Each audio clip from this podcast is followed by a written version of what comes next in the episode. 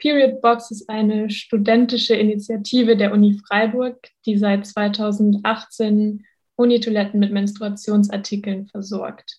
Mittlerweile zu dritt verteilen sie Binden und Tampons auf den Uniklos. Sie sehen ihre Box dabei nicht nur als Mittel gegen Periodenarmut, sondern auch als Strategie für die Enttabuisierung der Periode. Und damit passen sie auch genau in unser Thema, weswegen wir sehr froh sind, heute mit zwei Mitgliedern von Period Box sprechen zu dürfen. Hallo Solveig, hallo Marlene. Hallo. Hallo. Habt ihr euch schon mal über eure eigene Periodenbox gefreut?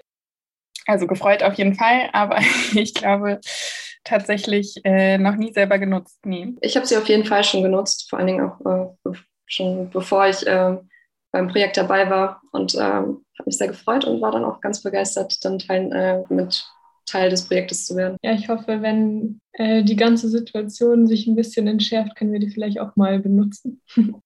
Warum braucht es denn das, was ihr macht?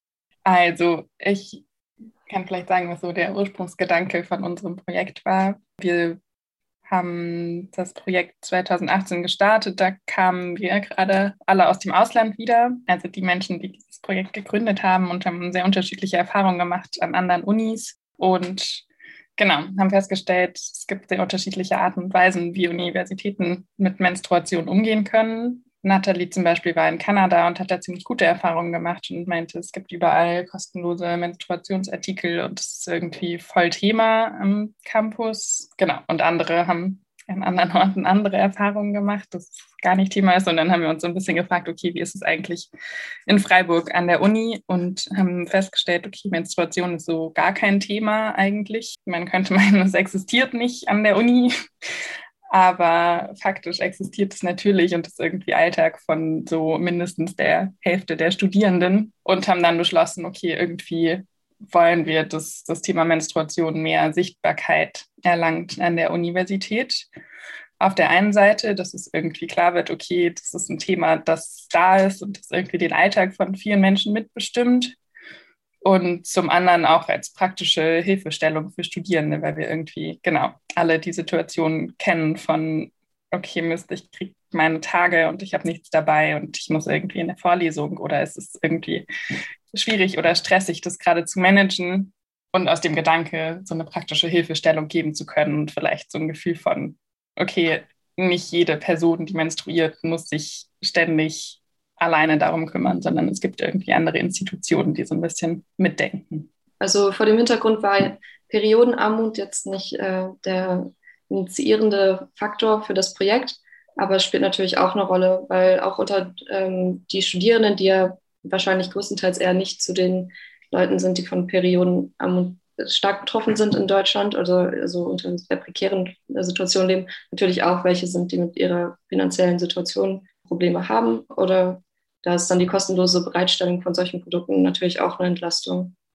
Generell, wenn Menstruationsprodukte an öffentlichen ähm, Stellen ähm, verfügbar sind, kann das auf jeden Fall ein äh, Teil dazu beitragen, das Problem anzugehen. Wie seht ihr da die Lage in Deutschland, was jetzt einmal Periodenarmut angeht, aber vielleicht auch das Tabuthema der Menstruation? Findet ihr, da hat sich was vielleicht auch verändert in den letzten Jahren? Also ich glaube, was so das Thema angeht, auf jeden Fall. Ich glaube, dass irgendwie gerade so popkulturell das Thema auch voll viel aufgegriffen wurde. Also es gab diese Comics auch von Liv Strömquist, die, glaube ich, sehr bahnbrechend waren auf eine Art und Weise, dass sie einfach sehr viele Personen gelesen haben und ähm, es auch immer mehr Projekte gibt und glaube ich so, ja, dass es normaler wird, über Menstruation zu sprechen oder überhaupt, dass es Menstruationsaktivismus gibt auf ganz unterschiedlichen Ebenen schon so in den letzten Jahren auf jeden Fall sehr viel sichtbarer geworden ist. Genau, und Anfang 2020 hatte ja auch diese Aktion oder Bewegung, die sich gegen die Luxussteuer auf Menstruationsprodukte eingesetzt hat, ja Erfolg gehabt. Und ich glaube, dadurch ist das Thema auch nochmal einmal im politischen Bereich und auch im medialen Bereich nochmal mehr aufgegriffen worden. Es ist jetzt nur noch 7% Mehrwertsteuer.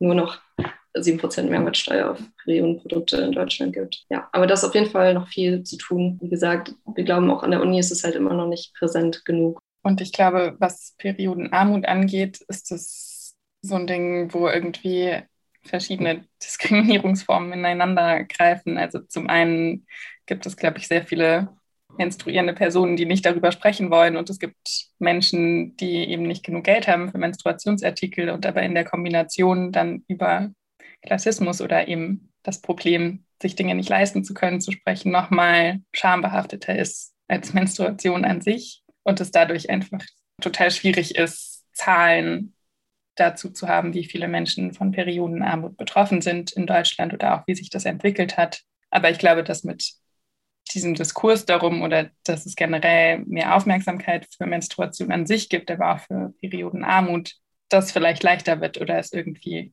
einfacher wird, auch Menschen zu abzuholen, die davon betroffen sind. Jetzt gibt es ja auch Länder, in welchen Perioden Armut bzw. Armut an sich ja auch noch ein viel größeres Thema ist. Deswegen wäre eine Frage an euch, warum ihr jetzt eure Arbeit in Freiburg oder in Deutschland angesetzt habt und nicht vielleicht auch in ärmeren Ländern? Es hat auf jeden Fall mehrere Gründe. Wir als Studierende sind halt hier vor Ort und betrachten die Probleme und die Stigmatisierung, die es hier gibt. Das ist dann natürlich so erst unsere, die erste Idee, dann hier was zu gründen. Also mir, es wäre sehr kontraintuitiv, jetzt bevor hier ich hier zu Hause über diese Dinge zu reflektiere und nachdenke und mir überlege, hier was zu machen, ähm, halt erstmal in andere Länder zu gehen, vor allen Dingen mit so einer studentischen Initiative. Und äh, dann ist halt auch die Frage, inwiefern jetzt Leute aus dem globalen Norden oder Studierende sich erstmal diesen total unqualifiziert, ohne Ausbildung oder innerhalb eines Rahmen eines Projektes irgendwie in ein anderes Land zu gehen und da was aufzubauen. Das äh, wird ja auch irgendwie vielleicht so neokoloniale Strukturen wieder äh, unterstützen.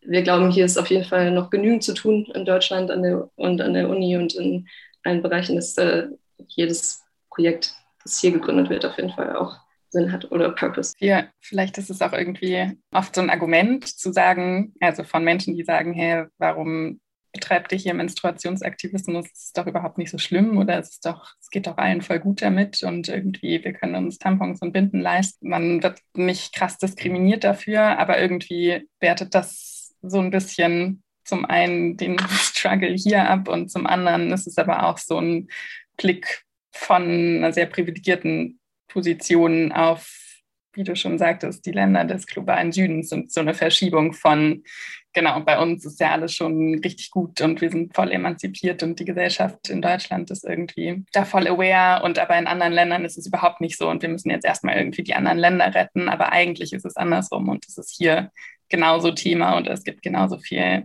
Diskrimination ähm, aufgrund von Menstruation und es ist irgendwie vielleicht wichtig, sich erstmal an die eigene Nase zu greifen und zu schauen, was man hier vor Ort ändern kann. Jetzt hast du gerade auch Gegenstimmen angesprochen, beziehungsweise Resonanzen.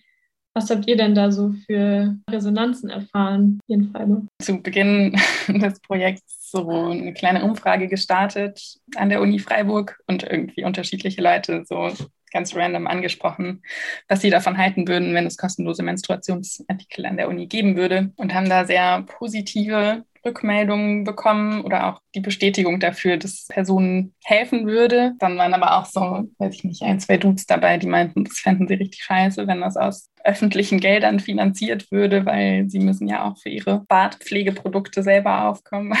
Also ein bisschen essentialistische und irgendwie verquere Argumentation. Aber das war auf jeden Fall nicht die Mehrheit, sondern Einzelfälle, die irgendwie sich da auf die Füße getreten gefühlt haben. Und ich glaube, so in der Entwicklung von dem Projekt, wir haben mit sehr vielen unterschiedlichen Stellen Kontakt gehabt, also irgendwie mit Pro Familia, mit der Gleichstellungsbeauftragten der Uni Freiburg, mit der wir auch immer noch jetzt gerade viel zusammenarbeiten, mit der Frauenbeauftragten der Stadt Freiburg.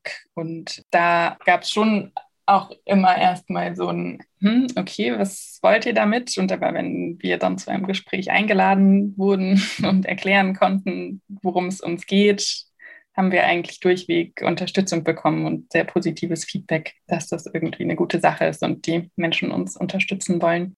Zu der Person, die gesagt hat, ich muss ja auch meine eigenen Badartikel finanzieren wie finanziert ihr euch eigentlich? Also wo kommen eure Produkte her? Also eine Zeit lang hat DM auf jeden Fall die Produkte gesponsert, äh, die dann in den Perioden, also in den Period Boxes auslagen. Mittlerweile haben wir immer noch was von diesen Produkten übrig, haben aber halt jetzt angestoßen, dass die Finanzierung und die Weiterführung des Projektes von der Uni übernommen wird, also voraussichtlich. Über das Gebäudedezernat, also die Stelle, über die auch so die ganzen Hygieneprodukte der Uni angeschafft werden, also Toilettenpapier und Seife und sowas. Die haben uns zugesagt, wenn wir irgendwie neue Produkte anschaffen müssen, dann würden sie uns das finanzieren in dieser Übergangszeit zwischen, okay, wir kriegen keine Spenden mehr von DM, aber die Uni hat es auch noch nicht so ganz final übernommen. Also das ist irgendwie gerade auf jeden Fall gedeckt. Und jetzt war es aber eben so, dass das letzte Jahr über sehr wenig Produkte gebraucht wurden, offensichtlich, weil die Uni zu war. Das heißt, wenn die Uni dann euer Projekt übernimmt, habt ihr dann vor, weiterzumachen oder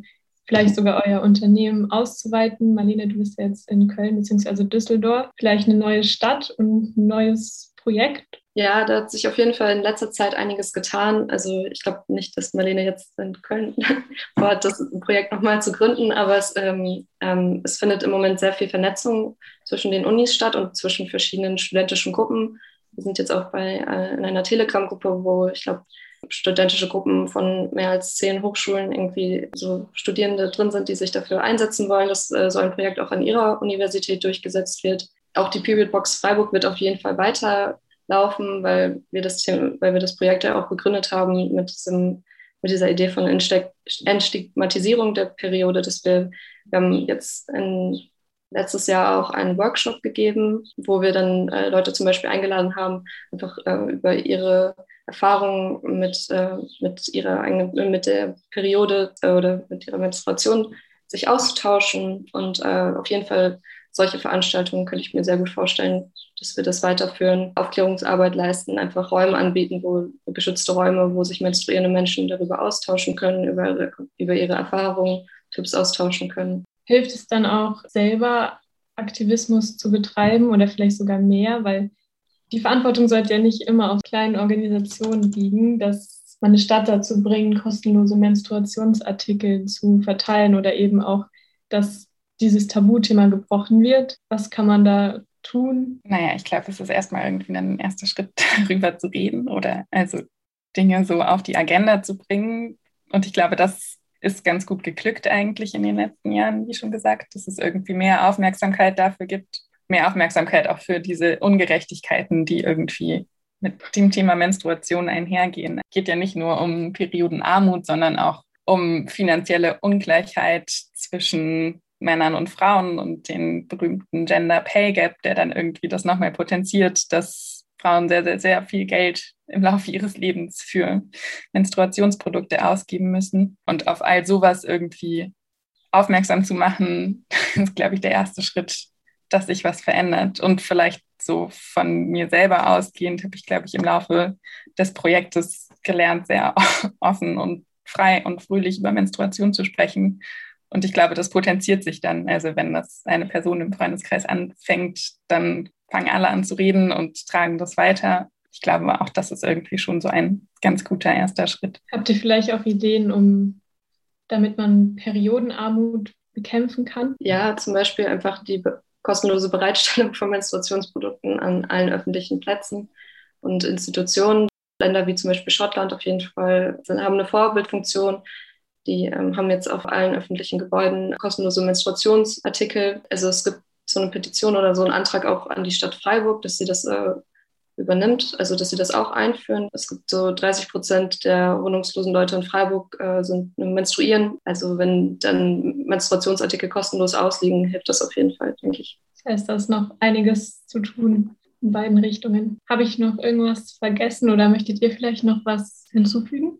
Einfach nur, was uns, glaube ich, auch immer wichtig ist, ist bei unserem Projekt, dass wir sagen, dass wir es inklusiv gestalten wollen und auch äh, queeren Menschen Zugang zu Menstruationsartikeln durch unser Projekt erleichtern wollen. Das ist auch nochmal also eine der vielen Diskriminierungsebenen, die mit Menstruation zu tun hat, die wir dadurch Menschen vielleicht was erleichtert wird, wenn es kostenlos einfach auf allen Toiletten, sowohl auf sogenannten Frauen- und Männertoiletten, die bereitgestellt werden. Und das wird auch so an der Uni geplant, dass es an, an Frauen- und an Männertoiletten diese Artikel ausliegen. Das ist auf jeden Fall mal ein Aspekt, der uns auch ganz wichtig ist. Da ist, glaube ich, auch noch ganz viel Aufklärungsarbeit zu tun. Dann vielen Dank, Solveig und Marlene, für das Gespräch.